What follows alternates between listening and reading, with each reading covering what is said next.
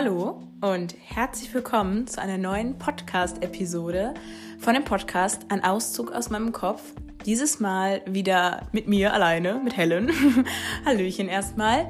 Schön, dass du wieder reingeklickt hast. Und wie du dem Titel schon entnehmen kannst, reden wir heute über ein Thema, was ja, ich würde sagen, ziemlich großes Thema bestimmt für viele Menschen ist, für mich auf jeden Fall. Und zwar reden wir heute über das Thema Selbstakzeptanz. Ich habe ganz mit sehr viel Bewusstsein den Titel Selbstakzeptanz und nicht Selbstliebe ähm, gewählt, weil es heute wirklich um die grundlegende Akzeptanz von uns selber geht, unserem Körper, unserem Geist, unserem Charakter, allem, was wir sind und nicht auf eine, e auf eine weitere Ebene gehoben. Das soll nicht aktiv bedeuten, dass ich Selbstliebe kritisch sehe. Ich sehe manche Aspekte davon kritisch, manche Aspekte sehr, sehr wertvoll. Genau, aber darum soll es ja heute gar nicht gehen. Nur vorab, dass da deutlich ist, warum ich jetzt den Titel Selbstakzeptanz gewählt habe, weil die ja natürlich irgendwie der Grundstein dafür ist, dass man vielleicht irgendwann an den Punkt kommt, dass man eine Form der Selbstliebe für sich selber und Selbstfürsorge für sich entwickelt. Da aber die Selbstakzeptanz natürlich irgendwie den Grundbaustein dafür liefert. Außerdem, was mir total wichtig ist, ist zu sagen, auch hier wieder eine Triggerwarnung, sei es einmal für das gesamte Thema, wenn das für dich sehr sensibel ist. Man geht da, also das Thema Selbstakzeptanz ist einfach etwas, das kann selten nur an der Oberfläche bleiben. Das geht oft sehr, sehr tief. Ähm, und ich werde hier auch meine eigenen Erfahrungen teilen. Also ich werde bestimmt auf meine Essstörung zu sprechen kommen, auf meine Erlebnisse in der Kindheit. Also da kommt ganz viel dazu. Und wenn das Themen sind, die schwierig sind, ich werde vielleicht auch die Depressionen erwähnen. Also wenn das alles Themen sind oder die posttraumatische Belastungsstörung, wenn das Themen sind, die für dich schwierig sind, wo du sagst, das tut mir nicht gut, darüber gerade was zu hören, dann mach das auch nicht. Das ist vollkommen fein oder hör das mit jemandem anderen zusammen oder teile dir das in einzelne Teile auf, dass du den Podcast nicht direkt ganz durchhörst, sondern so kleine Podcast-Happen dir irgendwie kreierst. Mach das so, wie es sich für dich richtig anfühlt. Das ist mir ganz, ganz wichtig zu sagen. Genau. Und ich wünsche dir jetzt ganz, ganz viel Spaß mit dieser Podcast-Episode. Und wie auch schon bei meiner letzten Folge, die ich alleine gemacht habe, zum Thema negatives Selbstbild, werde ich erstmal das Thema, also das Wort Selbstakzeptanz äh, definieren. Ihr werdet merken, wer die Folge negatives Selbstbild gehört hat, das schließt so ein bisschen daran an. Also es, ich hoffe, es wird sich nicht allzu viel doppeln, aber ein negatives Selbstbild und Selbstakzeptanz werdet ihr auf jeden Fall im Verlauf der Folge merken, die, naja, was heißt begünstigen sich, aber haben auf jeden Fall eine Verbindung miteinander. Jetzt aber erstmal zu dem Wort Selbstakzeptanz. Was meint Selbstakzeptanz und was ist vielleicht auch der Unterschied zur Selbstliebe? Selbstakzeptanz ist erstmal das radikale Akzeptieren von einem selber, wie das Wort schon erklärt, also von sich selbst und dass man sich selbst eben akzeptiert, sich hinnimmt, wie man ist. Und das auf eine neutrale Art und Weise. Also Selbstakzeptanz ist neutral. Selbstliebe eben nicht. Selbstliebe ist positiv geprägt. Und Selbstakzeptanz ist einfach etwas, das wertfrei ist. Bedeutet, wir bewerten uns selber nicht. Also Selbstakzeptanz ist ein Raum, den wir vielleicht auch für uns selber kreieren oder ein Selbst, was wir kreieren, was vollkommen wertfrei ist, sei es im Außen, aber auch im Innen. Und warum das so schwer ist zu erreichen, darüber reden wir jetzt auch gleich. Erstmal noch zur Selbstakzeptanz. Und zwar dieses Akzeptieren impliziert auch halt eben, dass diese Wertung, die wir aufgrund von verschiedenen Faktoren, die ich gleich erwähnen werde, ähm, dass diese Wertung, die wir normalerweise immer vornehmen, was andere Menschen angeht, Situationen angeht, und selber angeht, dass man die so gesehen mit einer radikalen Neutralität belegt. Also das bedeutet, wir uns selber, wenn wir Dinge tun, wie wir aussehen, was wir eben nicht tun, vielleicht auch was wir sagen, dass wir uns danach nicht selber dafür schlecht machen oder uns in irgendeiner Form bewerten, sondern neutral auf Dinge schauen können, vor allem auf uns selbst. Das bedeutet natürlich nicht, dass wir jetzt uns nicht eingestehen sollten, wenn wir Fehler machen oder dann dürfen wir auch, also das ist wichtig, dass das weiterhin passiert. Es geht wirklich auf unseren, unseren Wesenskern, also es bezieht sich jetzt auf uns selbst auf unseren Charakter, auf unser Aussehen ähm, und wie wir da mit uns umgehen. Es geht hier wirklich ganz klar um den Umgang mit uns selber und wie wir uns selber sehen, nicht automatisch auf unsere Taten. Ich möchte nicht, dass wir alle Taten, die wir tun, auf eine neutrale Ebene bringen, weil das ist auch falsch. Es ist wichtig, dass wir Dinge positiv sehen, Dinge aber auch negativ sehen und selber reflektieren und kritisieren dürfen. Das ist super, super wichtig, damit wir auch im Umgang mit anderen fair bleiben, aber auch mit uns selbst. Es geht jetzt hier wirklich um die Sicht auf uns, wie wir uns in unserem Alltag und als Menschen, als Wesen sehen. So. Ich glaube, wir haben die Grundlage, was Selbstakzeptanz ist, geklärt. Ähm, und jetzt würde ich sagen, gehen wir darauf ein, warum es so schwer ist. Also, wenn wir uns das mal, das mal anschauen, Selbstakzeptanz, da ist ja in Anführungsstrichen nicht mal etwas, eine Wertung mit drin. Es ist ja neutral. Warum fällt uns Neutralität im Jahre 2023 oder als Menschen generell so unglaublich schwer? Wichtig dabei auch zu sagen, das zieht sich natürlich über Jahrzehnte und Jahrhunderte mit sich ich betrachte natürlich jetzt die Perspektive von heute, weil ich das mit eigenen Erfahrungen, Fakten und wissenschaftlichen Belegen eben auch füllen kann, aber natürlich vor allem mit meiner eigenen Erfahrung. Ne? Das ist auch ganz wichtig zu sagen. Okay, also warum ist es heute so schwer für uns? Die einfachste Antwort, die auch ganz viele Türen öffnet, wie beim negativen Selbstbild, ist die Gesellschaft, in der wir leben. Dass vor allem für Frauen es im Patriarchat unglaublich schwer ist, auch für Männer, ich sage nur strukturell, im Patriarchat unglaublich schwer ist, sich selber so zu akzeptieren und hinzunehmen, wie wir sind.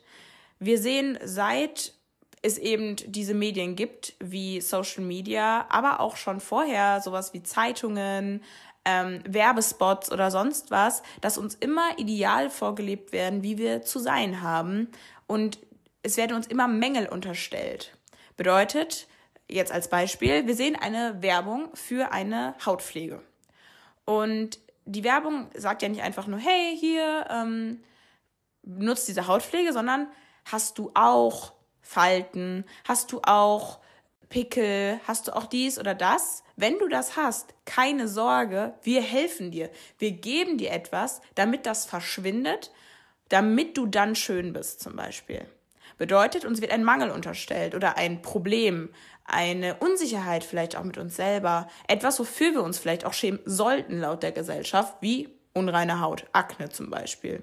Das wird uns unterstellt, natürlich als also für die Industrie ist das super, weil die Industrie füttert uns ja immer, immer weiter mit diesen Mängeln, also dass wir das Gefühl haben, Mängel zu haben oder Probleme zu haben, weil damit machen die Geld. Also diese ganze, also diese ganze vermeintliche Gesundheitsindustrie, dieses das Schlankheitswahn, Diäten und das alles, damit macht diese ganze Industrie halt richtig viel Geld.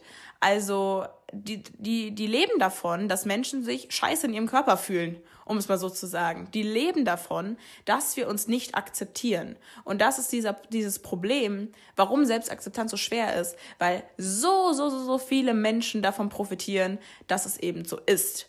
Das ist diese Industrie, die ich gerade angesprochen habe. Das ist nicht nur die Hautpflegeindustrie, das ist diese gesamte Health-Industrie, wenn ich sie mal so nennen möchte. Und da meine ich nicht die medizinisch belegte, sondern wirklich diese Industrie, die einfach geschaffen wurde, um Menschen Mängel als Gefühl zu geben und als etwas, was sie immer haben. Also wenn ihr jetzt mal in eurem Umfeld schaut, vielleicht wenn ihr mit eurer Familie am, am Kaffeetisch sitzt, wie oft wird da irgendwas angesprochen von, ach, ich habe wieder zu viel gegessen, ach, hier und da muss ich den Bauch einziehen, jetzt kommt der Sommer und ne, ne, ne, und ich versuche gerade die und die Diät, vielleicht sagt das die Oma gerade oder die Tante oder sonst was. Oder, ne, also ich meine damit, das ist so implizit in uns drin, dass wir Mängel haben und das wird einfach so angenommen, also dass wir diese vermeintlichen Mängel haben, aber auch immer was dagegen tun müssen. Wir müssen was dagegen tun, dass wir so und so aussehen, weil das ist nicht genug. Wir müssen so und so aussehen. Und die Industrie vermittelt uns ja auch, das kriegst du, kriegst du auch hin mit Produkt XY, mit Creme XY, mit Abnehmprodukt XY, mit, also, oder auch mit ich weiß nicht, es gibt so abgespacede Dinge, das ist, finde ich ganz strange. Irgendwelche Gummi, so irgendwie so Weingums, die wir jetzt essen, damit wir klasse Haare kriegen. So, wo ich mir denke, Leute, okay, bitte erstmal die Inhaltsliste lesen und wenn da irgendwas, wenn, also, wisst ihr, das ist so, ich finde das alles so abgefahren, weil wir uns dann immer mehr in so eine, also zu so einer homogenen Masse entwickeln sollen. Wir sollen ja alle anscheinend so und so aussehen damit, dann sind wir ja schön. Aber wenn wir uns ja umgucken, sehen wir doch alle anders aus, Aber das wird irgendwie kritisiert. Das ist ja sogar auch ein Mangel, dass wir anders aussehen. Dass wir vielleicht eine andere Hautstruktur haben. Dass wir eine andere Körperform haben. Und das ist doch total abgespaced, dass die Gesellschaft einfach daran Geld oder da, davon lebt, so wie sie ist, das Patriarchat, dadurch, dass sie Menschen das Gefühl gibt, Mangel, Mängel zu haben und die, die, sich immer optimieren zu müssen, diese Optimierungswahn, da, also wir werden ja immer gefüttert damit. Das sehen wir auf Social Media, je nachdem, in was für Bubble man unterwegs ist. Man kann immer besser sein und man soll immer besser sein. Ne? Da kommt wieder das negative Selbstbild, immer dieser Optimierungswahn, der kickt da total.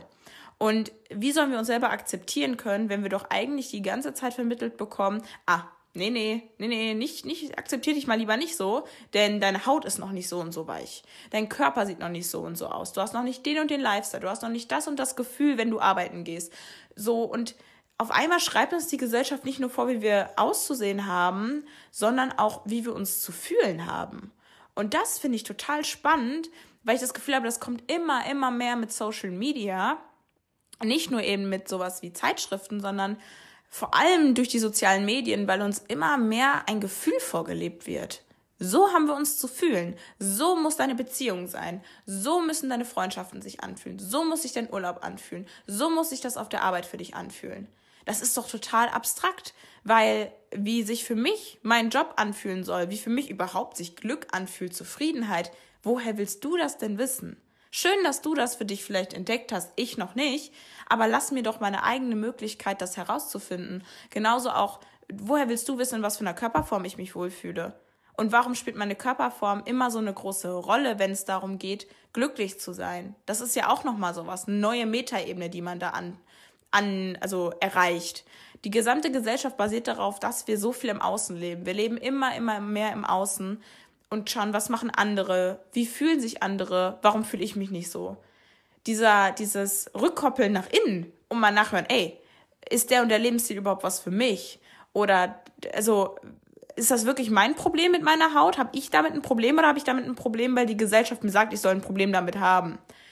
Und das, zu, das herauszufinden, ist so unglaublich schwer. Also keine Sorge, Leute, wir reden gleich auch nochmal über Lösungsansätze für das gesamte Thema und diese Problematik.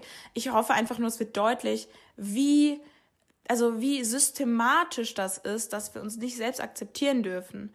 Und diese Einflüsse von außen müssen aber auch nicht nur auf Social Media sein, die können auch im Umfeld sein. Und da, dass wir dieses negative Selbstbild, worüber ich eben schon mal geredet habe, erreichen, dass dieses negative Selbstbild hindert uns ja daran, uns selbst zu akzeptieren. Weil wir ja immer mehr uns selbst als einfach, wie wir sind, kritisch sehen alles hinterfragen. Und hinterfragen ist super wichtig, aber wir tun es eben nicht auf dieser Ebene, ey, was fühlt sich für mich gut an, was ist für mich gut, sondern darf ich das jetzt? Weil Person XY macht das nicht. Person XY lebt so nicht, die hat ein anderes Leben. Oder ein anderes Ideal. Warum habe ich ein, das, ich, ich muss das Ideal auch haben. Ich muss auch eine, zum Beispiel eine weiche Haut haben, weil die hat das auch. Ich muss so und so eine Taille haben, weil die hat das auch. Und was ich manchmal so bedrückend finde, ist einfach, dass wir uns manchmal nicht mal mehr zu Hause davon freimachen können. Also wir können nicht unser Handy ausmachen, Instagram löschen oder was auch immer und sind davon fern. Sobald wir auf die Straße gehen, sehen wir Plakate, sehen wir Werbeslogans, sehen wir Flyer, sehen wir andere Menschen, hören vor allem andere Menschen, die diese Werte und diese Ideale verinnerlicht haben, weil das können wir denen nicht mal vorhalten. Wie, wie, sollen wir denen das denn vorhalten? Die leben doch genauso in diesem System wie wir. Und dass dieses System so unglaublich die eigene Realität verzerren kann, weil es eben überall ist und uns sich in jede kleine Phase unseres eigenen Lebens so kriecht, sag ich mal. Wir können denen das nicht vorhalten weil uns ging es vielleicht auch mal so, da geht es uns immer noch so. Und ja, ich, ich glaube, das ist einfach so ein Problem, was einfach so groß ist und so schichten und weltenübergreifend, dass es einfach unglaublich schwer ist, das auch für einen selber immer aufzubröseln, weil wie tief das bei einem geht, wie ausgeprägt das ist. Das ist ja auch einfach total abhängig davon, in was für einem Umfeld man groß wird, was für Menschen einen beeinflussen, was für Freundeskreise man hat, was man in der Vergangenheit erlebt hat, sowas. Und niemand kann sich davor schützen. Nur weil du eine heile Familie hast, bist du nicht sicher davor. Nicht vor diesem Optimierungswahn, weil dieser Optimierungswahn, wie gesagt, einfach in überall ist. Und also in meinem Umfeld zum Beispiel, ich, ich komme mit Menschen in Kontakt, die nach außen hin das vermeintlich perfekte Leben darstellen. Und dann redest man mal mit denen und du merkst, ey, scheiße, die, die sind genauso da drin oder auf einer anderen Ebene, aber die fühlen das auch. Und das sind, das sind Männer, das sind Frauen, das ist Altersbereich Mitte 20, das ist Altersbereich Mitte 15 oder jünger oder älter. So, es gibt kein Alter für Selbstakzeptanz. Also dieser Glaube, ach ja, wenn ich älter bin, dann ist es mir ein bisschen mehr egal. Ich glaube, wenn wir da nicht gut drauf aufpassen, so egal wird uns das dann vielleicht gar nicht. Und das macht mir totale Sorgen, weil wir stellen uns doch nicht ein Leben vor, in dem, wo wir in diesen mit diesem Selbsthass leben, weil das ist ja das Gegenteil davon. Das muss nicht immer nur, weil man sich selber nicht akzeptiert, gleich Selbsthass sein. Aber der Weg dahin ist dann einfach leichter, wenn wir es nicht schaffen, uns selbst zu akzeptieren, dass wir schnell in sowas reinrutschen und dann halt eben dieses negative Selbstbild entwickeln. Und das macht mir totale Sorgen, und einfach sich davon zu lösen, von diesen Idealen und eben nicht diese Zweifel an, an seinem eigenen Leben, an seinem Charakter und an seiner eigenen Existenz irgendwie, ähm, die nicht zu entwickeln oder halt, wenn man sie entwickelt hat, radikal zu hinterfragen und da rauszukommen, das ist so, so schwer und es tut mir halt einfach unglaublich weh und leid, dass so viele Menschen davon betroffen sind, dass sie selber sich aus etwas herauskämpfen müssen, was sie nicht selber verschulden. Also klar, wir sind ein Teil dieser Gesellschaft und wenn wir mit diesem Strom mitgehen, leben wir anderen Menschen auch was anderes vor. Und ja, dann können wir die auch negativ beeinflussen. Aber wir können ja nichts dafür, dass die gesellschaftlichen Strukturen grundlegend erstmal so sind. Wofür wir was können, ist, wenn wir die Kapazität haben und das Privileg, uns mit dem Thema auseinanderzusetzen, es nicht zu tun und es bewusst weiterlaufen zu lassen. Ich glaube, dann ist das was anderes. Aber wir müssen uns auch erstmal in diese Position bringen, dass wir privilegiert genug sind, das auch zu tun. Eine alleinerziehende Frau mit drei Kindern, die irgendwie fünf Jobs nebenbei noch rocken muss oder so, die hat nicht die Zeit, sich abends noch an den Küchentisch zu setzen und irgendwie ihr Leben zu reflektieren und irgendwelche Selbstakzeptanzübungen ähm, zum Beispiel zu machen oder sonst was. Die Frau muss irgendwie ihre Kinder durch den Alltag bringen und sich selber irgendwie ja dazu auch noch mit was für Sorgen solche, zum Beispiel die Frau jetzt hat dann in dem Fall oder so, kann man, kann ich mir nicht ausmalen, weil ich nicht in dieser Situation bin. Ich kann sie mir nur ansatzweise vorstellen. Und damit meine ich eben genau nicht diese Person, sondern ich meine Person wie mich. Ja, ich bin eine Frau in dieser Gesellschaft. Das ist etwas, wo, wo ich einfach disk struktureller Diskriminierung ausgesetzt bin. Aber ich bin weiß. Ich bin in einem Haushalt aufgewachsen, wo ich behütet war. Ähm, meine Mutter hatte ein regel oder hat ein regelmäßiges Einkommen. Ich hatte ein eigenes Kinderzimmer.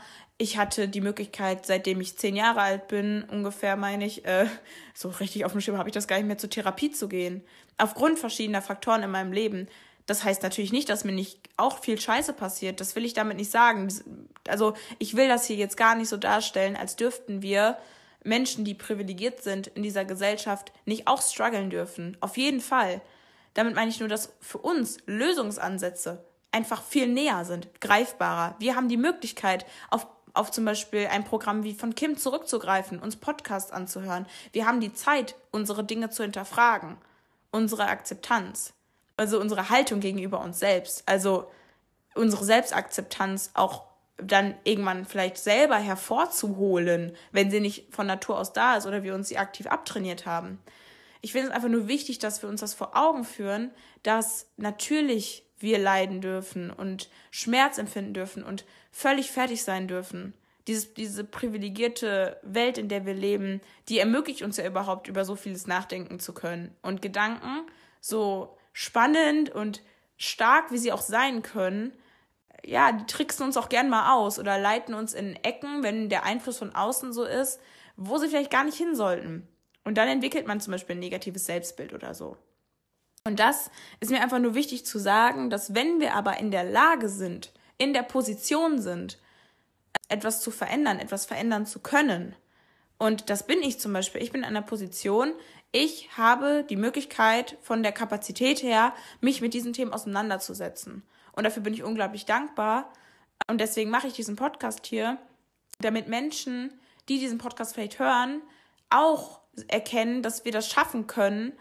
Es ist unglaublich schwer und äh, ich kann nur sagen, dass mir das unglaublich leid tut, dass das so eine Scheiße einfach ist und dass unsere Gesellschaft einfach so verkorkst ist. Aber, also, es gibt ja keine andere Option. Die Option ist nicht im Selbsthass zu bleiben oder, also für mich ist es nicht und ich glaube nicht, dass es für irgendwen lebenswert da draußen ist. Und da kommen wir jetzt auch schon so ein bisschen zu dem Kernproblem, was ich einfach sehe in dieser ganzen Debatte, ist, dass Menschen einfach Gewohnheitstiere sind. Bedeutet, wir Menschen gewöhnen uns sehr schnell an Zustände. Und solche Zustände müssen nicht immer super sein. So, ich gehe jetzt mal so ein bisschen mehr darauf ein, was ich erlebt habe oder wo ich das gemerkt habe, dass ich dann doch irgendwie sehr in diesen Mustern gelebt habe und das einfach hingenommen habe. Und da zum Beispiel sehe, denke ich direkt an meine Essstörung, als ich angefangen habe, exzessiv Sport zu machen, sehr, sehr wenig zu essen und dann halt anorektisch wurde, also Anorexie entwickelt habe. Später dann die, das Binge-Eating. Aber in erster Linie war es ja vor allem die Anorexie, ähm, auch eine Orthorexie. Also ich habe ganz krass darauf geachtet, Gemüse zum Beispiel gefühlt nur zu essen oder unverarbeitete Lebensmittel. Und wenn ich ja ehrlich zu mir gewesen wäre, dann wäre mir als eigenständiger Mensch nicht eingefallen, ha, ja, das mache ich jetzt und äh, ist super jetzt, sondern die Gesellschaft hat mir das ja auf eine Art Weise vorgelebt. Das ist das Einzige, was noch gesund ist. Verarbeitete Lebensmittel sind ungesund. Mach, ist nur noch das und das. Mach die und die Workouts. Und dann siehst du so und so aus. Und dann akzeptierst du dich ja vielleicht auch selber, weil dann entsprichst du ja den Werten, Normen und Idealen der Gesellschaft. So.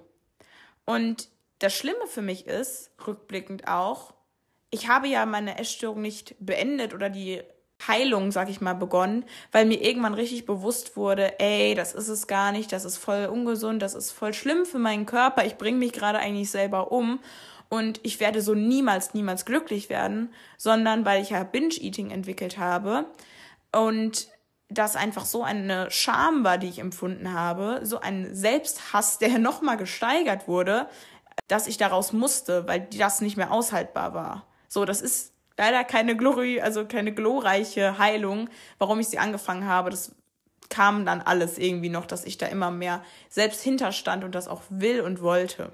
Aber was ich daran einfach erkenne, ist, ich habe es einfach hingenommen. Ich habe diese ganzen Schmerzen und das Leid und dieses, dass meine Gedanken nur noch um Essen gingen, Sitzen wehtat, Schlafen wehtat, ich gar keine Energie mehr hatte, Schwindel, ich ganz starke Stimmungsschwankungen hatte, Menschen angelogen habe, ich habe es irgendwann hingenommen, weil dieses Aufstehen, Sport machen, mit dem Fahrrad zur Schule fahren, dann was Kleines essen, noch ein Workout, abends auch noch was Kleines zu essen und wieder schlafen gehen, ich habe mich dran gewöhnt. Und ich hab, wollte es auch nicht hinterfragen, weil ich mir dachte, ja, so werde ich doch endlich mal, endlich, endlich, endlich akzeptiert. Und dann eben, das ist keine Selbstakzeptanz, die ich mir erhofft habe, sondern vielmehr eher eine Akzeptanz von der Gesellschaft. Und daraus dachte ich, okay, wenn die anderen mich akzeptieren, akzeptiere ich mich auch. Das Problem ist bei solchen Gleichungen, wenn wir uns darüber Gedanken machen, immer wenn es einen Zwischenschritt gibt zu uns selbst, also wie ich gerade erklärt habe, ich tue das und das, damit andere mich akzeptieren, der Zwischenschritt, die anderen, damit ich mich akzeptiere, sind wir immer abhängig. Wir sind immer, immer abhängig vom Außen. Von den Menschen, die da sind, von den Idealen, die gerade trendy sind, von dem Körperbild in meinem Fall oder sonst was. Also wir sind nie unabhängig. Und das habe ich erst im Nachhinein realisiert und für mich ist das Schlimmste, nicht unabhängig zu sein. Also ich war nicht frei und man kann nicht frei sein, wenn der Zwischenschritt, wenn es einen Zwischenschritt gibt, der von anderen Menschen abhängt dann sind wir nicht frei, weil wir immer von diesem Zwischenschritt abhängig sind. Und daraus auszubrechen, bei mir hat es eben ein Gefühl der Scham gebraucht, was vor allem davon ausgelöst wurde, weil Anorexie eine sehr, in Anführungsstrichen, schöne Essstörung ist. Die wird ja, weil dann nimmst du ja ab, dann bist du schlank. So. Wenn man aber eine Essstörung entwickelt, die aus den Augen der Gesellschaft ekelig, ist und halt, dass es dieses Gefühl der Scham hochholt, dann sind wir, dann war ich oder andere Betroffene eher dazu geneigt, das aufzugeben, weil die Gesellschaft das ja negativ betrachtet. Schlank sein wird aber durch die Bank weg in unserer Gesellschaft, außer man hat dann einen, einen Dünnsein erreicht, was auch in der Gesellschaft nicht mehr schön ist, ist ja auch super. Es gibt ja so eine kleine Spalte, in der wir dünn sein dürfen. Wenn das ja auch nicht mehr, also sonst wird dünn sein aber immer toleriert. Und das ist einfach diese strukturelle Diskriminierung von Körpern in unserer Gesellschaft, verleiten einen dazu, diese Selbstakzeptanz nicht mehr zu suchen, sondern Akzeptanz im Außen. Und man gewöhnt sich einfach so sehr an gewisse Verhaltensmuster, damit man eben diese äußere Akzeptanz bekommt. Und wir gewöhnen uns so schnell an Dinge, dass es schon fast gefährlich ist, weil wir dann eben das einfach hinnehmen. Ich habe es dann irgendwann hingenommen und ich kann nicht sagen, ob ich es jemals irgendwann einen Tag aufgewacht wäre und mir gedacht hätte, boah, ich kann das nicht mehr. Weil klar, das habe ich mir jeden Tag gedacht. Das war ja kein Zustand. Ich war ja todesunglücklich, depressiv und sonst was. Also ich habe ja in der Zeit ja noch Antidepressiva genommen und alles. Ähm, aber das hat mich ja nicht gestoppt. Ich habe ja immer, immer weitergemacht. Weil ich so krampfhaft diese Akzeptanz von außen wollte, weil ich dann dachte, ey, dann kann ich ja mich auch vielleicht akzeptieren. Aber wie gesagt, dieser Zwischenschritt, das ist eine Gleichung, die funktioniert nicht auf Dauer. Das, weil diese, dieser Zwischenschritt sich auch so shiftet. Ich meine, das sehen wir jetzt. Kim Kardashian und alle deren Körperform, diese krasse Sanduhrfigur, das nimmt jetzt auch wieder ab. Jetzt ist wieder dieses sehr, sehr straighte, sehr, sehr straighte Körper, sehr, sehr flache Körper wieder trendy. Und was ist in fünf Jahren, was ist in zehn Jahren? Wir wissen das doch gar nicht. Schau mal, also es gibt auf YouTube Videos, schaut euch die gerne an, wenn es bei euch auch in Bezug auf den Körper vor allem so ist. Da gibt es Videos zum Beispiel von, Körper, von Körpern von Frauen, in die Trends von Körperfiguren in den letzten 150 Jahren. Schaut euch das an. Es ist unglaublich faszinierend, aber auch erschreckend, wie sehr sich das verändert. Und hier einfach der Appell, dass es so, so, dass wir uns aus diesen Gewohnheiten lösen müssen weil wir sie, indem wir sie aktiv hinterfragen, weil wir damit, wenn es da diesen Zwischenschritt gibt, nicht happy werden. Das ist, das ist einfach was, das funktioniert leider einfach nicht. Und das tut mir halt selber leid, weil das einfach etwas ist, was uns ja vorgelebt wird. Ähm, aber das funktioniert leider einfach nicht. Und wie gesagt, jetzt sind wir halt bei diesen Lösungsansätzen irgendwie auch angekommen, weil ich habe jetzt so viel erzählt, was falsch läuft und was das Problem auch irgendwie ist. Aber wie kommen wir denn jetzt da raus? Weil das ist ja eigentlich das Wichtige daran. Wie finden wir Möglichkeiten und Wege, Lösungen, um aus diesem System auszubrechen? Und ich habe mir jetzt mal die notiert, die ich vor allem auch anwende oder angewendet habe. Ähm, dabei auch wichtig, habe ich am Anfang gar nicht gesagt. Ich bin selber gerade im Prozess. Also ich sitze jetzt nicht hier und halte euch eine Moralpredigt. Leute, macht das alle so und so, dann akzeptieren wir uns hier alle in der Woche selber gefühlt. Ähm, auf gar keinen Fall ne, also ich würde auch selber sagen, ich habe immer noch ein Problem mit Essen, auch immer noch ein Problem mit Sport. Und ich würde auch nicht sagen, dass die Orthorexie bei mir komplett weg ist. Gehe ich diesen Gedanken noch aktiv nach? Selten. Bin ich gerade dabei, aus diesem ganzen Konstrukt auszubrechen? Ja. Aber ich bin jetzt auch, das ist jetzt, ich bin jetzt zwei Jahre lang in Recovery von meiner Essstörung und Depress also Depression, die ja damit einherging. Und dem ganzen Scheiß, wenn man ihn so nennen möchte. Und ich bin gerade genauso immer noch dabei und gebt euch da einfach, also seid geduldig mit euch. Das ist mein erster Tipp. Seid geduldig mit euch.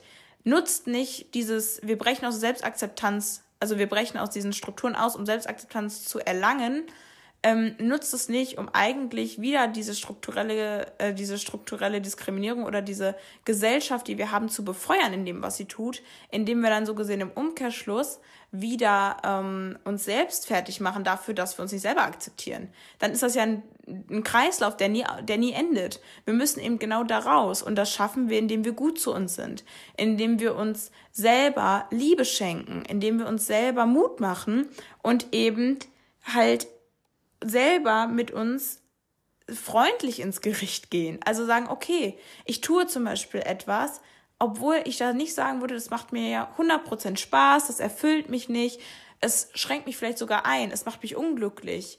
Ich, äh, oder sogar bringt mich zum Beispiel an den Rand der Depression oder macht mich fertig oder tut mir einfach nicht gut. Das ehrlich zu erkennen, das ist ein riesen Schritt. Also wirklich, das ist, das ist super wertvoll. Und darauf könnt ihr stolz sein. Und es geht gar nicht darum zu sagen, oh ja, guckt mal, ich habe jetzt hier meine letzten zwei Jahre Lebenszeit verschwendet oder noch länger oder so. So fangen wir gar nicht erst an, weil das bringt uns nichts. Klar, wenn ihr ein Mensch seid, der daraus Motivation schöpft und sagt, boah, geil, aber dafür mache ich meine nächsten zwei Jahre super oder meine restlichen, cool. Aber macht es immer mit ganz viel Vorsicht und geht einfach nicht so hart mit euch ins Gericht, sondern seid ehrlich, radikal ehrlich. Das ist einfach essentiell. Aber mit einer Form der Liebe für euch. Seid radikal ehrlich für euch und nicht gegen euch. Das funktioniert wieder nicht. Dann sind wir wieder in dieser Schleife, wieder in diesem Kreislauf. Und radikal ehrlich sein, das kann richtig unangenehm sein. Also ich rede da aus Erfahrung, vor allem nochmal in den letzten Wochen. Radikale Ehrlichkeit ist scheiße manchmal. Radikale Ehrlichkeit ist verdammt, verdammt unangenehm. Aber sie lohnt sich, weil wir dadurch erst ehrlich rausfinden, was wir wollen, was uns gut tut und was für uns vielleicht die Form des Lebens, also was, was für uns vielleicht die Form des Glücks ist, die uns wirklich erfüllt und zufrieden macht und glücklich eben macht. So. Und das ist, glaube ich, ganz wichtig, dass wir radikal ehrlich sind, aber gleichzeitig eben gut zu uns sind. Das ist der erste Tipp. Dann der zweite Tipp, und den würde ich euch wirklich ans Herz legen, wenn ihr einfach merkt, dass das ein großes Thema für euch ist, sucht euch Hilfe. Also zum Beispiel wie eine Form der Therapie. Wir müssen nicht alle erst depressiv sein oder selbstmordgefährdet oder andere Erkrankungen haben, um therapeutische Hilfe in Anspruch nehmen zu dürfen. Es gibt sowas wie das Nottelefon, wo man anrufen kann. Es gibt Online-Therapie, ähm, weil ich ja auch gerade einfach weiß, wie schwierig es ist, einen Therapieplatz zu finden. Und ganz wichtig dabei ist auch, man ist niemals krank genug für den Kopf.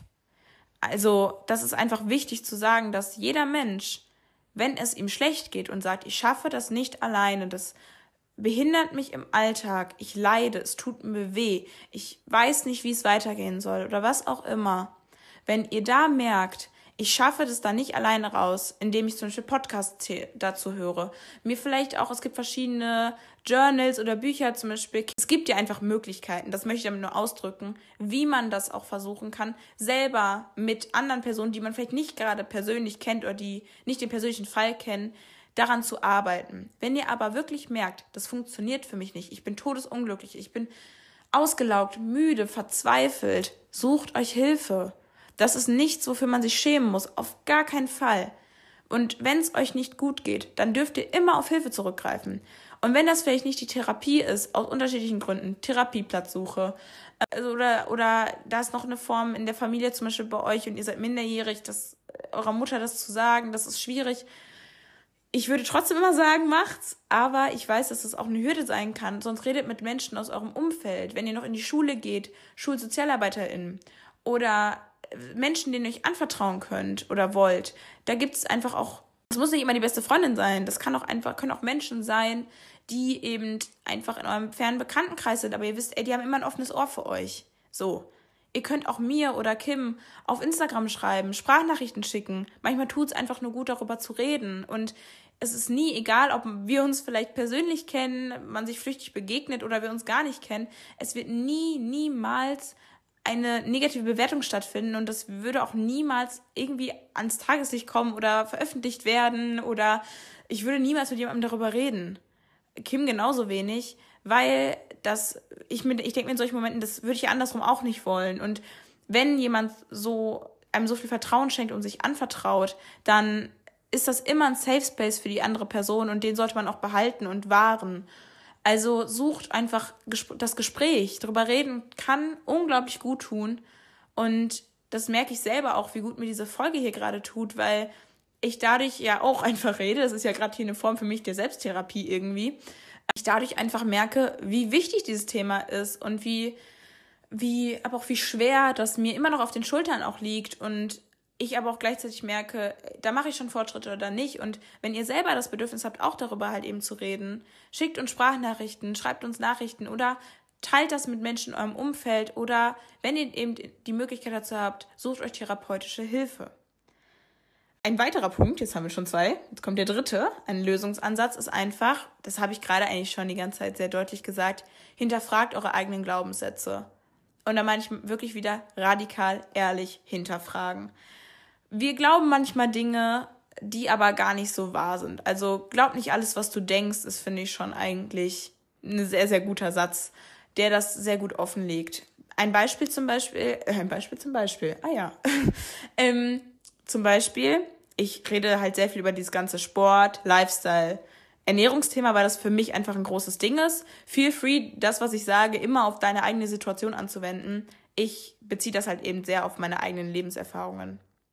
Und zwar habe ich in den letzten Wochen mein Sportverhalten wieder hinterfragt. Wer vielleicht das, die Chapter-Folge mit uns gehört hat, weiß das schon, aber ich habe auch jetzt von März an bis Ende Mai frei im Fitnessstudio trainiert und nicht nur die Kurse gemacht, die dort angeboten werden. Und ich dachte halt einfach, da die Gesellschaft mir das auch irgendwie vorlebt, ich muss da jetzt Spaß haben, ich muss das jetzt machen, damit ich einen großen Po bekomme, damit ich schön bin, damit ich attraktiv bin, damit ich begehrenswert bin. Ähm, deswegen habe ich das gemacht. Das sind ja aber nicht die richtigen Motivationen dahinter, weil, wisst ihr, also es ist meine Motivation dafür, dass ich zum Beispiel Sport mache, sollte in erster Linie sein, dass es mir Spaß macht und ich mich fit halte. So. Das aber für mich zu hinterfragen und zu sagen, okay, nee, dann, das macht mir keinen Spaß mehr, das tut mir nicht gut, ich mache das jetzt nicht mehr. Wenn das aber in der Gesellschaft so verankert ist und gerade vor allem diese ganze Gym-Bubble, dieses ganze Fitnessstudio-Game und Selbstoptimierungsding wieder so riesig ist, da aber für sich zu sagen, nee, meins ist es nicht, ist unglaublich schwer. Und da sage ich wieder, selbst, also diese, diese Selbstreflexion und diese radikale Ehrlichkeit ist unbequem. Ich kann jetzt aber auch sagen, so, wir haben jetzt Mitte Juni, ich mache das jetzt ja über zwei Wochen, das ist noch nicht die mega lange Zeit, aber ich merke einfach, dass es mir schon psychisch besser geht, weil ich mich nicht dazu zwinge, Sport zu machen oder einen gewissen Sport zu machen, sondern jetzt den Sport mache, der mich glücklich macht. Und dadurch sind auch verschiedene Ängste verloren gegangen. Und das tut mir gut. Und damit meine ich, Glaubenssätze dürfen sich ändern. Und Glaubenssätze sollen und dürfen immer wieder hinterfragt werden. Denn sonst finden wir doch nie raus, was uns wirklich glücklich macht. Und das ist einfach für mich unglaublich wichtig zu sagen, dass verschiedene Glaubenssätze vielleicht in, im Auge der Gesellschaft oder einer gewissen Mehrheit, einer Masse, einer Bubble richtig sind. Das heißt aber nicht, dass sie für dich richtig sein müssen. Und du darfst sie immer verändern. Du darfst sie auch immer hinterfragen und äh, dich selber damit in den Kontext stellen und reflektieren und sagen, okay, das mag vielleicht für Leute funktionieren, wie zum Beispiel das freie Training. Das funktioniert bestimmt für ganz viele Menschen da draußen und die, das macht sie total glücklich. Das ist vielleicht deren Ding, dieser Lebensstil. Und das ist schön. Ich, ich verurteile niemanden, der das tut. Der Unterschied ist nur, ich habe mit mir selber bin mit mir selber ins Gespräch gegangen, habe radikal ehrlich meine Motivation, meine Beweggründe fürs freie Training hinterfragt und bin darauf gekommen, es sind nicht die, die ich, die Motivationsgründe, die gesund für mich sind. Und ich tue es nicht für mich. Und alles, was ich nicht für mich tue und für meine, für mein persönliches Glück, hat in meinem Leben keinen Platz. Oder darf für mich nicht mehr so viel Raum einnehmen. Klar, wir können nicht immer das tun, nur Dinge tun, die uns glücklich machen, aber wie etwas wie Sport, was wir selber beeinflussen können und was wir regelmäßig vielleicht auch tun, das darf für mich persönlich nicht mehr mir meine Lebensfreude nehmen, sondern mir sie geben. Und das ist für mich einfach etwas, ich toleriere das nicht mehr. Ich toleriere es nicht mehr, aktiv Dinge in meinem Leben zu tun, die mich nicht mehr glücklich machen, die ich auch regelmäßig tue. Das äh, hat in meinem Leben keinen Platz mehr. Und deswegen habe ich das für mich entschieden. Also, hinterfragt bitte einfach eure Glaubenssätze und ja, wenn es sich unangenehm anfühlt, ist es manchmal der richtige Weg, da weiter zu bohren, weil wir dann manchmal auf das stoßen, was wirklich das Kernproblem ist oder unsere, unsere, und das, was wir vielleicht ändern sollten. So. Ein weiteres Thema ist, das durfte ich auch im Mai ganz neu lernen. Was heißt neu lernen? Aber ich hatte ein sehr, sehr wertvolles Gespräch mit einer Freundin von mir. Äh, wir saßen auf einer Dachterrasse von einem schönen kleinen Café. Und wir haben über ein Thema geredet, was ich finde eigentlich ein großes Thema ist, aber für mich irgendwie so ein bisschen hinten rübergefallen ist. Und zwar ist das innere Kind. Und da möchte ich einfach sagen, wenn wir uns mit dem inneren Kind auseinandersetzen und uns selber als zum Beispiel in meinem Fall die kleine achtjährige Helen sehen, dann gehen wir anders mit uns ins Gericht und gehen auch anders mit uns um. Und diese kleine innere Helen zum Beispiel, diese kleine Helen von damals, die akzeptiere ich. Ja, klar gibt es da Sachen, wo ich mir denke, um Gottes Willen, was war denn da los? Aber grundlegend habe ich mit dieser Helen kein Problem. In dem Moment, mit acht, hatte ich vielleicht ein Problem mit mir. Aber jetzt, wenn ich die kleine Helen betrachte, möchte ich sie eigentlich nur in den Arm nehmen und ganz doll drücken und mich einfach dafür entschuldigen, dass ich nicht so zu ihr war, wie ich gerne gewesen wäre. Also ich finde, das innere Kind, das sollte ich auch nochmal eine eigene Podcast-Folge kriegen. Das ist ein Riesenthema. Ähm, damit möchte ich eigentlich nur sagen, ist, wenn wir uns auf unser inneres Kind konzentrieren und versuchen zu sagen, okay, wir halten uns die vor Augen und immer wenn wir so gemein zu uns sind, dieses negative Selbstbild befeuern und diesen Selbsthass fördern und dadurch immer gegen unsere Selbstakzeptanz arbeiten, hilft es manchmal, sich unser inneres Kind vorzustellen und so gesehen dieses innere Kind mit unserem Verhalten zu umarmen, indem wir eben Dinge tun, die uns selber gut tun, indem wir ehrlich zu uns sind, indem wir auf uns aufpassen, indem wir Verantwortung für uns übernehmen. Und das hilft mir manchmal schon sehr, wenn ich immer diese kleine Helen vor mir habe und sage, okay, ich passe jetzt ja aber auf mich auf. Ich mache jetzt Dinge, die mir gut tun. Und das ist, finde ich, etwas, das kann unglaublich hilfreich sein, uns immer mit unserem kleinen Ich, sage ich mal, so ein bisschen zu connecten. Genau. Ähm, ein weiteres Thema, was also ein weiterer Lösungsansatz, äh, der ist jetzt eigentlich auch relativ schon, also impliziert in die anderen, aber es ist einfach dieses eigene Bedürfnisse erkennen und die halt einfach betrachten und ehrlich sein und diese eigenen Bedürfnisse erkennen und wahrnehmen und auch danach handeln. Wenn du sagst, ich kann mich heute nicht mit Person XY treffen, weil mir das nicht gut tut, dann kommuniziere das fair und ehrlich auch der Person, aber achte auf dich. Und dann sollte nicht wieder dieses Gefühl klicken, aber ich muss ja wieder etwas tun und oder dass wir dann sauer auf uns sind, weil wir wieder etwas nicht geschafft haben. Wenn wir auf unsere eigenen Bedürfnisse hören, nähern wir uns der Selbstakzeptanz immer mehr an. Zum Beispiel auch ähm, nicht nur auf dieser emotionalen Ebene, wenn wir zum Beispiel ähm, mit Freundinnen sagen, zum Beispiel wir sagen ein Treffen ab, dass wir dann uns das nicht vorhalten, wir werden eine schlechte Freundin, aber auch was unseren Körper wieder angeht.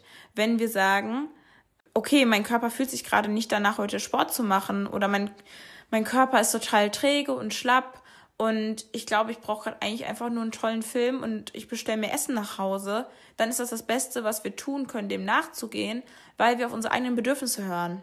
Und das uns glücklich machen kann und soll und darf. Und am Anfang wird sich das vielleicht unangenehm anfühlen, weil wir weil unser Kopf so sagt, hallo, du handelst jetzt hier gerade nicht nach den Idealen und Werten der Gesellschaft, kannst du das bitte ändern? Überleg mal, was doch dann alles passieren kann. Aber wenn wir im Moment leben und es schaffen, im Moment zu leben und auf uns zu hören und immer mehr im Innen zu sein, dann wird das Gefühl, dieses oder diese Vorwürfe im Kopf werden immer weniger werden. Und das kann ich auf jeden Fall aus Erfahrung sagen. Ich bin jetzt zwei Jahre in dieser Heilung drin und ich bin immer noch mittendrin, leider. Aber es wird besser auch wenn das erste Jahr eine komplette Hölle war, ich kann sagen, so nach anderthalb Jahren, es wird besser. Ja, es gibt immer wieder Tiefs, aber je länger wir etwas praktizieren, desto besser wird es. Je länger wir Heilung praktizieren, ganz wichtig dabei, gilt natürlich nicht für alles, aber da ist es wirklich einfach so, wir wir, wir, wir können auch hier wieder Verhaltensmuster integrieren, uns an sie gewöhnen. Wir können uns daran gewöhnen, ähm, Dinge zu essen, vor denen wir Angst haben. Wir können uns daran gewöhnen, nicht Zwängen nachzugehen oder Verhaltensmuster, die uns gar nicht glücklich machen. Wir können uns daran gewöhnen, dass unsere Haut nicht glatt ist, dass wir Falten haben, dass wir Hautunreinheiten haben, dass wir vielleicht Narben haben oder dass wir auch ähm, zum Beispiel, dass sich unser Körper auch verändert. Wir können uns auch an Veränderungen gewöhnen. So. Und wir können uns auch an innere Veränderungen gewöhnen. Wir können uns auch daran gewöhnen, dass wir neue Werte und Normen integrieren, dass wir neue Glaubenssätze integrieren. Das ist alles Gewohnheit. Und die gesündeste Form der Gewohnheit ist, die uns wirklich glücklich macht, ist die, die wir tun, weil wir sie für uns tun und für unser eigenes Glück. Und das ist für mich auch einfach nochmal wichtig, dass wir das tun und das können wir nur, indem wir unsere eigenen Bedürfnisse verfolgen. Ich finde, ein, ja, vielleicht der letzte wichtige Lösungsansatz ist einfach etwas, wo ich sage, das ist nicht leicht und das tut weh. Und ja, das macht auch manchmal ein bisschen viel auf. Aber manchmal müssen wir einfach Personen, Verhaltensweisen, Dinge, Routinen oder auch das gesamte Umfeld, das Zuhause, was auch immer, aussortieren. Und dann meine ich jetzt nicht nur den Kleiderschrank, das kann auch super manchmal für die Psyche sein, aber wenn wir Menschen aus unserem Umfeld zum Beispiel aussortieren, weil wir merken, die hindern uns eigentlich immer mehr daran, uns, dass wir uns selber akzeptieren können. Sei es, das ist eine Freundin zum Beispiel, die ungesunde Verhaltensmuster an den Tag legt, die dich eigentlich in deiner Heilung immer nur zurückwerfen, dann dürfen wir uns davon distanzieren. Weil wir sind nur für uns verantwortlich und wir passen nur auf uns auf. Und das ist ganz schwer. Ich finde das unglaublich, also wirklich, das ist etwas, das kann ich auch nicht gut. Also da, da bin ich auch wirklich ganz am Anfang. Aber Selbstschutz ist unglaublich wichtig. Und die andere Person muss auf sich selber aufpassen und du auf dich. Und Menschen auszusortieren muss nicht immer bedeuten, dass wir die nie wiedersehen. Wenn zum Beispiel deine Oma immer ganz schlimme Kommentare zu deinem Körper macht oder zum Essverhalten, dann können wir die natürlich schlecht jetzt für immer rauskicken. Aber wir können uns räumlich von ihr distanzieren oder einfach sagen, okay, ich nehme Abstand zu diesem Familienteil vielleicht auch, so gut es geht. Und das müssen wir uns nicht vorwerfen. Das ist nicht egoistisch oder sonst, das ist einfach nur Selbstschutz. Oder man spricht es einfach offen an. Oma, warum redest du so mit mir? Das ist, was möchtest du mir damit wirklich sagen? Was kritisierst du gerade oder projizierst du einfach deine eigene Unsicherheit, die du vielleicht aufgrund unserer Gesellschaft eben, dafür kannst du ja auch nichts, aber die du verinnerlicht hast, einfach auf mich. Also, was möchtest du von mir? Und ich weiß, manchmal sind alte Leute noch ein bisschen schwierig. Also, ich habe halt eine sehr, sehr offene Oma. Also, meine Oma ist wirklich ein, ein Schatz. Ich kann mit der über sowas reden. Ich weiß, dass sowas auch sehr, sehr schwierig sein kann. Aber wenn das leider nicht geht, dann wirklich räumliche Distanz.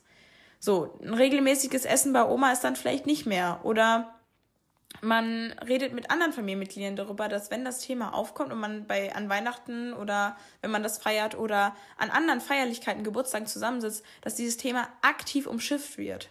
Es gibt Möglichkeiten und da ist Kommunikation wirklich der große Schlüssel.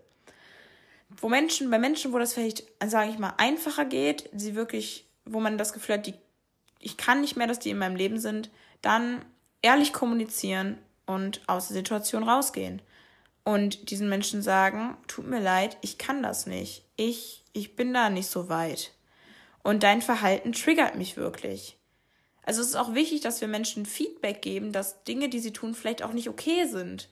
Und weil sonst können die das vielleicht selber gar nicht ändern. Und ja, ich bin ein riesiger Fan von Ich-Botschaften und äh, dass man kommuniziert, wie es einem selber geht und da vor allem erstmal bei sich guckt, was ist denn, also dass man vielleicht selber auch das Problem ist oder Problem ist ein großes Wort, aber einfach selber Probleme hat, weshalb man mit Menschen nicht so gut umgehen kann. Das muss aber nicht immer die Person sein, mit der man umgeht.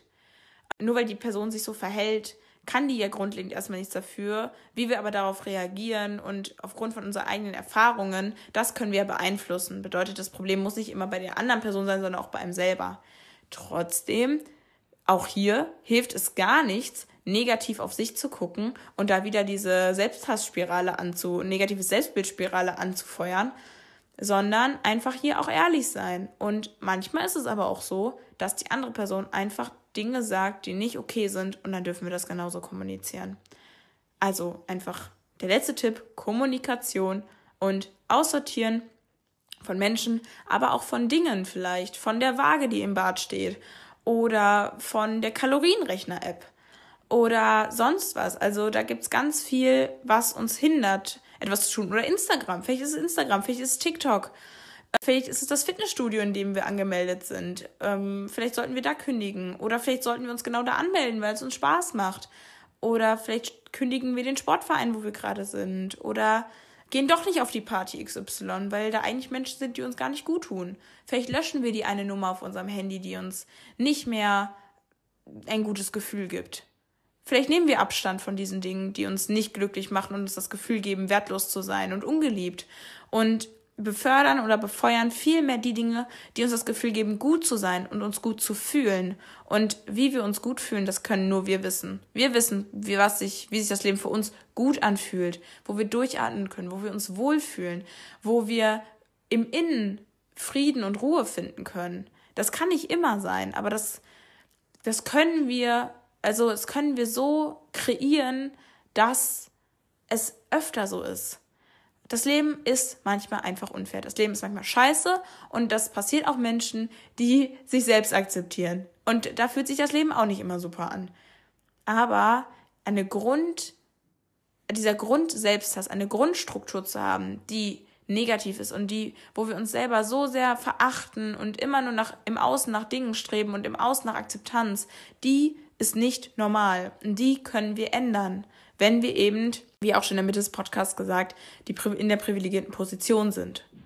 Und das ist einfach etwas, was mir ganz wichtig ist, ist zu sagen, wir können da rauskommen. Das ist nicht so, dass das für uns vorgepflastert ist, der Weg, dass wir uns niemals selbst akzeptieren können. Auch wenn man eine Essstörung hatte oder hat. Auch wenn man andere Formen von Zwängen hat, von Erkrankungen ha hat, wir können da rauskommen. Und ich weiß zum Beispiel, dass das Problem halt bei zum Beispiel Zwangserkrankungen ist, also bei Zwängen, dass man die nicht medikamentös behandeln kann. Bedeutet, es auch viele Menschen gibt, die denken, man kommt da niemals von los. Ich muss sagen, das ist nur meine subjektive Meinung. Das ist jetzt nicht wissenschaftlich basiert. Ich glaube das nicht. Ich glaube ganz doll daran, dass wir da ausbrechen können. Dass wir gesund werden können. Auch wenn wir Erkrankungen haben, die zum Beispiel dieses strukturelle gesellschaftliche System, ähm, also damit so verzahnt sind und die, dass die die Gesellschaft immer weiter befeuert. Es gibt ja einfach Erkrankungen, die befeuert die Gesellschaft so, so stark. Und das macht es unglaublich schwer, da rauszukommen. Aber ich glaube da ganz fest dran. Und ich habe euch jetzt hoffentlich ein paar Lösungsansätze an die Hand gegeben, die euch gut tun und die euch einfach vielleicht helfen, diesen Weg zu beginnen oder weiterzuführen oder neu anzufangen, erneut anzufangen oder einfach erstmal eure eigene Realität zu hinterfragen. Und ich glaube einfach, je mehr wir uns mit uns selber connecten und in uns nach, also nach innen hören und uns mit uns selbst auseinandersetzen, durch das, was ich gerade gesagt habe, aber auch einfach durch Tagebuch schreiben, durch Podcasts hören, die sich mit selbst also mit der eigenen Entwicklung auseinandersetzen, durch Lesen von tollen Büchern, durch Zeit mit sich selber verbringen im Allgemeinen. Ich glaube, dann können wir diesen Weg auch gehen. Und ich glaube, dann können wir auch immer, immer mehr lernen, uns selbst zu akzeptieren.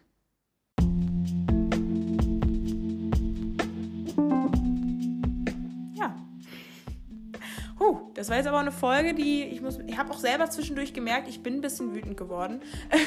Oder innerlich viel mehr, weil dieses Thema einfach für mich, also mir sehr, sehr viel bedeutet und ich da einen sehr, sehr emotionalen Bezug einfach dazu habe. So. Ich hoffe, euch hat diese Podcast-Folge gefallen. Ich hoffe, ihr konntet daraus was für euch mitnehmen. Das Thema ist einfach unglaublich groß und komplex und ich hoffe, ich habe die wichtigen Themen einfach und Dinge wiedergegeben und gesagt und ja, alles Wichtige genannt. Wenn ihr selber Anmerkungen habt, Kritik oder auch eure eigenen Erfahrungen, Probleme mit uns teilen wollt, macht das sehr, sehr gerne auf Instagram. Ich hoffe, ihr könnt, wie gesagt, hier was mitnehmen und schaltet auch beim nächsten Mal wieder ein. Ähm, ich wünsche euch eine wunderschöne Woche, einen wunderschönen Restmonat Juni oder wann auch immer ihr diese Folge hört. Genießt das Wetter und ja, danke fürs Zuhören.